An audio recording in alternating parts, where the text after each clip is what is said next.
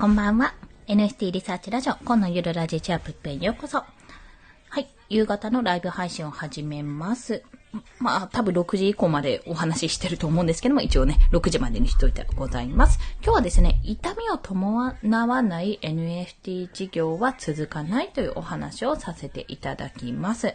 というのは、今日ですね、ちょっととあるツイートをしまして、それは何かっていうと、えっと、あるツイートから聞いたんですが、まあ、今現在、仮想通貨のイーサリアムを持ってる人は、まあ、日本の0.8%ぐらいだと、日本の人口の。で、大体その人口でどれくらいかっていうと、秋田県の県民ぐらいっていうお話があったんですね。まあそういう表現をされてるツイートがあって、まあそこから見て、あの、あ、そんなもんなんだ。いや、むしろそんだけいるじゃんっていうふうに思うかは、まあちょっと別として、それを見てどう思ったかっていうと、今後、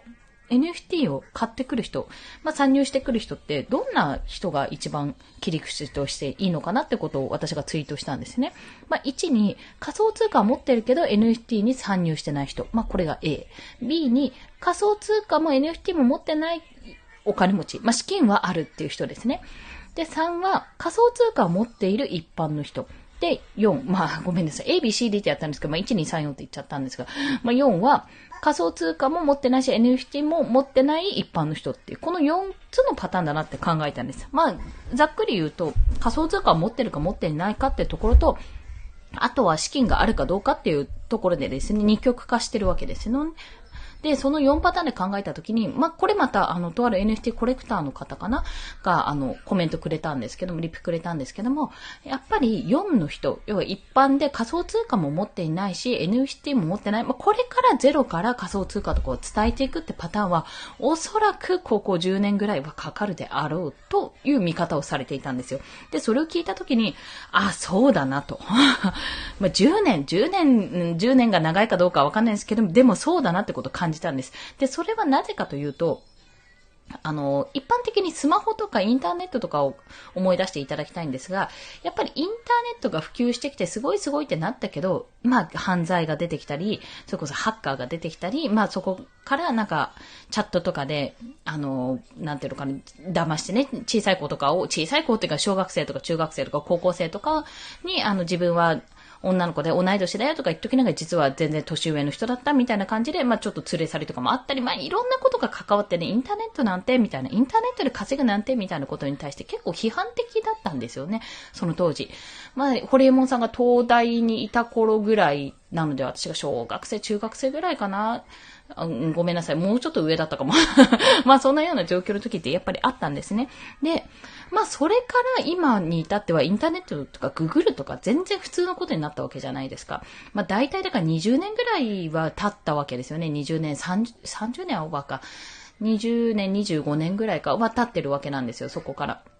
って考えた時に、ま、今でこそ普通になってるけども、やっぱり結構時間はかかったんですよね。それは YouTube もそうだし、もちろんあれ、スマホもそうだったんですよ。スマホはよく覚えてる。スマホはですね、ちょうどね、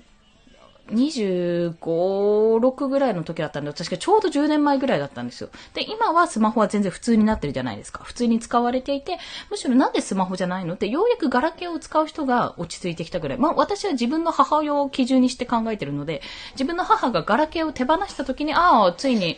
あの、ガラケーから手放した手放せたんだなってことを感じたくらいだったんですよ。で、それもやっぱ10年ぐらいかかっている。だから今ちょうど市場を広げようと思ってるこの NFT がちゃんと技術として世に回って、それが一般的になるのはおそらく10年ぐらいかかるっていう見込み。まあ、それよりもうちょっと早いと思うけど、それぐらいの見込みだろうなっていうのはやはりあながち間違ってないと思うんですね。で、そこから何が言いたいかっていうと、痛みを伴わない NFT 事業って、NFT って基本的に、まあ、イーサリアムの場合とかだと手数料かかったりするんですが、基本的にポリゴンで売れば、まあちょっと動作の不具合とか、あれなんか買われたのにうまく買われてないとか、そういったバグとかがあったとしても、基本的にはあんまり痛みを伴いないんですよ。リスクはないんですね、あんまり考えてみると。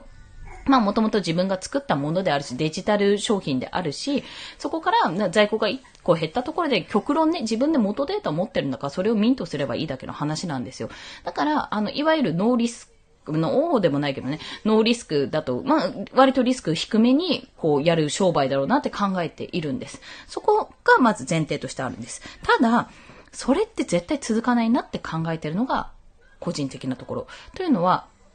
まあ、続くパターンもあるけども、一応なぜ続かないっていうと、まず、やるとしたらポリゴン一択になっちゃうんですね。そうすると。で、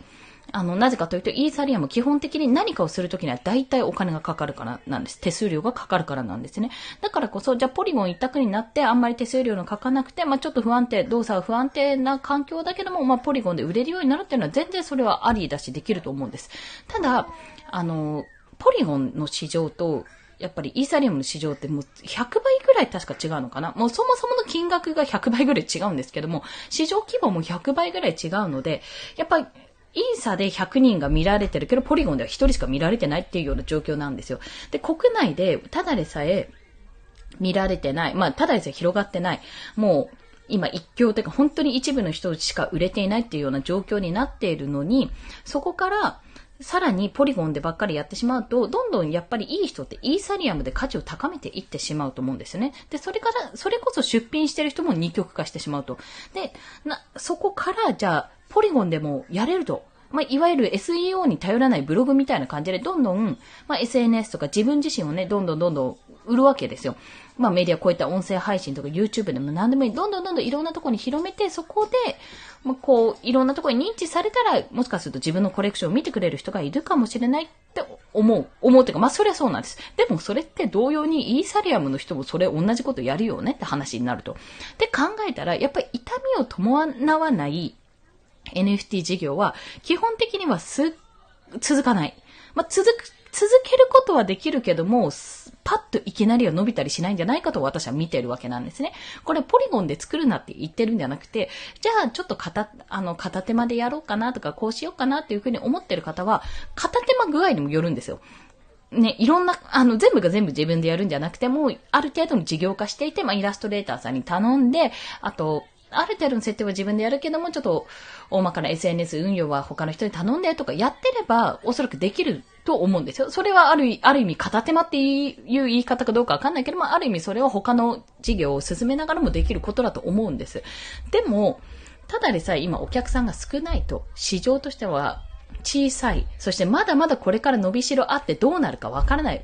ていうような状況の時に片手間でそれをやってて、広がれるか、広がれるかっていうか、まあそこでポジション取れるかどうかってところになるわけなんです。で、ところで私が、まあ今日ちょっと感じたのが、あ、これは、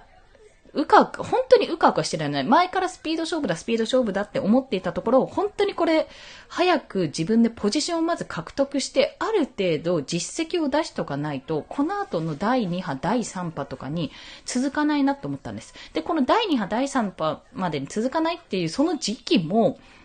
まあ、今の私の状況だったら多分売れないんですよ。ということは収入が入らないわけなんですね。ただただ時間を費やすって時間がどんどん増えていくってこと。それってめちゃめちゃ痛いじゃないですか。あの、恥ずかしいとかじゃなくて痛みを伴っているわけなんですよ。ね。だって、無給で働いてるわけですよ。っていうこと。で、だからこそ、この痛みを伴わずに、まあちょっとあんまり収益出ないなって、じゃあ、でも収益出ないか、うん、どうしようかな、みたいな感じでやってたら多分続かないんです。もうこれは大前提で、あ、なんか売れない時期は普通にあるなと。じゃあ何ヶ月なら持つかなとか、じゃあ片手間になっちゃうかもしれない。何かしらある程度の収入がね、ちゃんと生活をするために必要だから、そこら辺の対策は取りながらも、じゃあやっていこうとか、少しでも売るためにじゃあ安いものをまあ、それこそポリゴンとかで作っていって、そこで収益を出していこうとか、いろんなパターンをしながらやっていかなきゃいけないなってことを強く強く感じたわけなんです。あ、これが事業かということですね。まあ、事業といっても私の場合は個人でやっているので、正直言って、まあ、時間もあの、費やせる分だけはね、今年いっぱいはとりあえずできるなってことを見込んでるので、費やせる分だけ費やしてはいくんですけども、あ、やっぱりこうしたい、ああしたい、もっともっと手が足りてたら、もっとやれることがあったらこうしたいなと思うことはやっぱたくさんある。で、それがうまくいくかどうかもわかんない。本当に暗中模索なんです。で、他の方々、まあ、あの、本当に、池早さん引き合いに出して申し訳ないんですけど、じゃ池早さんが、とか、例えばじゃあ学さんとかもですね、ある程度の資金があるわけですよ、彼らは。ある程度の資金があって収入がいろんな柱があるからこそ、NFT に、あの、一択で集中もできるわけなんですね。でも、じゃあ、一般的な、まあ私みたいに一般ピーポーがそれをやれるかって言ったら、もうそうもいかないわけなんですよ。もうガチ破産なわけなんです、そこは。金にならないことしてんじゃねえよっていうふうに言われてしまうのも、あの、無理はないかなと思ってるくらいなんです。で、じゃあどうしたらいい？じゃあ環境を整えるしかない。とりあえず長い、長い目で見なきゃいけないし、絶対痛い目、もうこの無給の時間はどんどん過ぎていく。でもそれがやったことは絶対自分の身になるんです。それが収益につながるかは別として絶対に身になるのは確実なんですよ。ただ、いつ芽が出るかわからないから、あ、これは自分がもう覚悟しなきゃいけない。もう一、下手したら1年2年ぐらいは、このやってることでお金が入ることはないなってことをちゃんと大前提とした上で、そこの痛みをちゃんと感じながらも自分で、だからといったら破滅の道に進んじゃいけないから、自分で対策をちゃんと考えておいた方がいいよってそんなお話だったんですね。あ、ひょっこりこりこりこりこりさんですね。こんにちは。お久しぶりです。よろしくお願いします。ごめんなさい。すっごい熱く話しておりまして、申し訳ございません。まあそんな形でですね、これは NFT 云々というより、もうブログの時もそうだったんですよ。音声配信の時もそうだったんです。もう Kindle 出版ぐらいはちょっとずつ出たけど、まあでもあれもそうだなと思います。基本的になんか、あの、いわゆる私が一番最初に始めた収益の仕組み化を作るっていうところ。まあ、あの、私は周平さんの Voicy から始まったんですけども、そこって言っていたブログとか音声配信とか SNS 運用とか、あと、それこそ、まあ、Kindle はちょっとすぐに収益出るからあれですけども、そういったものに関しては、基本的に、じゃあ、一記事書きました、アフィリエイト、案件発信しました、イェイイェイなんてことは絶対ありえないっていう。絶対ありえないよ、そこはって。いや、酔っぽどすごいことをしない限りは絶対ありえないっていうことを思いながら、いつ目が出るのか、いつ目が出るのかじゃなくて、じゃあ、あ、これ今やってることもすごい絶対ためになってるし、あ、ここからまあ、数字として出てくるはずなんでね、影響力とか、あの、フォロワー数とか、えっ、ー、と、ページビューとか PV 数とか、そういったものでどんどんどんどん出てくるはずだから、もうそれをちゃんと自分で試行錯誤しながら合ってるかどうかの、えっ、ー、と、軌道修正もしながらやっていくっていうのが本当に大事なんだなって、これブログとかだけじゃなくて NFT もそうだったんですねっていう、そういう気づきでございました。あ、こんにちは。朝日製作女性ですね。こんにちは。よろしくお願いします。まあそんな形で今日は痛みを伴わない NFT 事業は続かないというお話をしました。それでも基本的にリスク少ないものをやっていくとかいうのは私は全然ありだと思いますし、まあそこがね、いつか、いつかというかなんかしばらくやったら芽が出るってこともあるかと思うというかあります、実際に。あると思います、そこは。ただ、あの、とりあえず、今のところ NFT は、本当にまだ参戦してない方もすごく多いですし、そもそも仮想通貨をやってない方が多くて、そもそも仮想通貨やってないと NFT までたどり着かないって部分が大きいっていうところを感じられるので、まあ、まだまだ伸び悩むけども、ここで今ちょっとポジションを取っておく。何かしらね、自分でポジションを取っておくことによって、後々の自分に響いてくるっていう、そういうお話でございました。まあ、それをね、ちょっと自分に言い聞かせてる部分もあるんですけども、まあ、そこを信じてやっていくというような、そんなお話です。まあ、これは NFT に限らないと。今、市場があの、出来上がったばっかりなので NFT の話と、私が今そこに向かってるので、そのお話をしてますけども、それとは別に、例えばブログで稼ぐのも、例えば音声配信で稼ぐのでも、全部本当に、あの、側近性はないです。本当に、側近性はない。もう地道にやってどうやったら実績が出るかっていうのをもうどのルートでやっていけばいいのかっていうのを地道にやっていくしかないっていうことを思いましたので、今日はそちらをお話ししました。はい。それでは今日もお聴きくださりありがとうございました。またね、明日も頑張っていきましょう。コンでした。では、また。